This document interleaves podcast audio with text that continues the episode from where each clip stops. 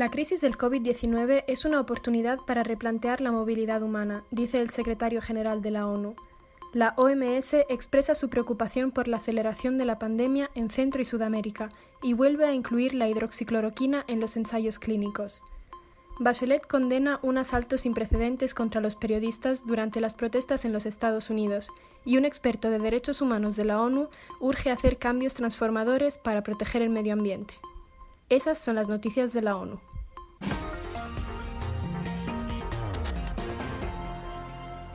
La crisis del COVID-19 es una oportunidad para replantear la movilidad humana. El COVID-19 sigue devastando vidas y medios de subsistencia en todo el mundo, golpeando con más fuerza a los más vulnerables. Las personas migrantes encaran tres crisis, la sanitaria, la socioeconómica y la de protección, mientras están haciendo un aporte heroico en la primera línea de las labores esenciales, dijo Antonio Guterres en un mensaje video. Más de 150 países han impuesto restricciones fronterizas para contener la propagación del virus. Por lo menos 99 estados no hacen ninguna excepción en los casos de las personas que solicitan asilo por motivos de persecución. Al propio tiempo, el temor al COVID-19 ha exacerbado la xenofobia, el racismo y la estigmatización. La crisis de COVID-19 es una oportunidad para replantear la movilidad humana.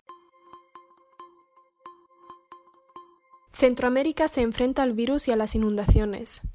El director de la OMS, el doctor Tedros, insistió en conferencia de prensa en la gravedad de la situación en las Américas, donde en los últimos días ha habido más casos diarios que en el resto del mundo en su conjunto. Estamos especialmente preocupados por Centro y Sudamérica, donde muchos países siguen experimentando una epidemia que se acelera. Los expertos de la OMS mencionaron a Nicaragua en Centroamérica y a Perú y Brasil en Sudamérica, como países donde hay una transmisión más intensa. Mientras, la tormenta tropical Amanda ha dejado más de 20 fallecidos y miles de afectados en El Salvador, Guatemala y Honduras. En El Salvador hay más de 24.800 familias afectadas y 7.900 personas se encuentran en los 179 albergues habilitados por el gobierno. En Guatemala hay más de 123.700 personas afectadas y más de 400 en albergues. Los gobiernos de la región están tomando medidas para prestar asistencia a estas personas y evitar que se contagien por el coronavirus.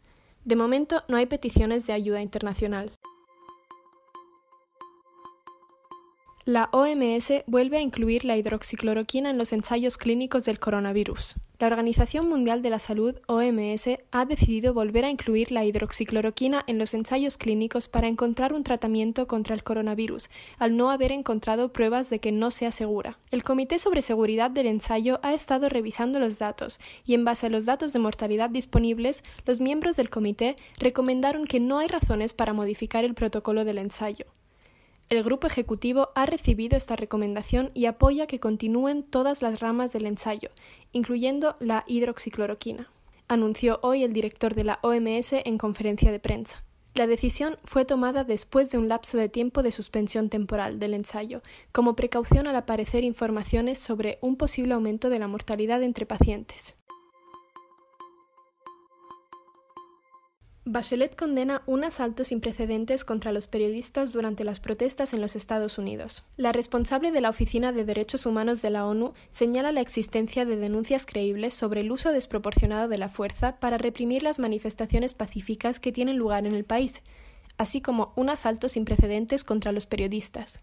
Se han utilizado gases lacrimógenos para dispersar a manifestantes pacíficos y se han disparado balas de goma y bolas de pimienta contra manifestantes y periodistas que no representaban una amenaza inminente de lesiones graves. Estas tácticas se han utilizado en algunos casos en los que muchas víctimas estaban retirando, señala la oficina. A eso se añaden al menos 200 incidentes de periodistas que cubren las protestas que fueron atacados físicamente, intimidados o arrestados arbitrariamente, a pesar de que sus credenciales de prensa son claramente visibles.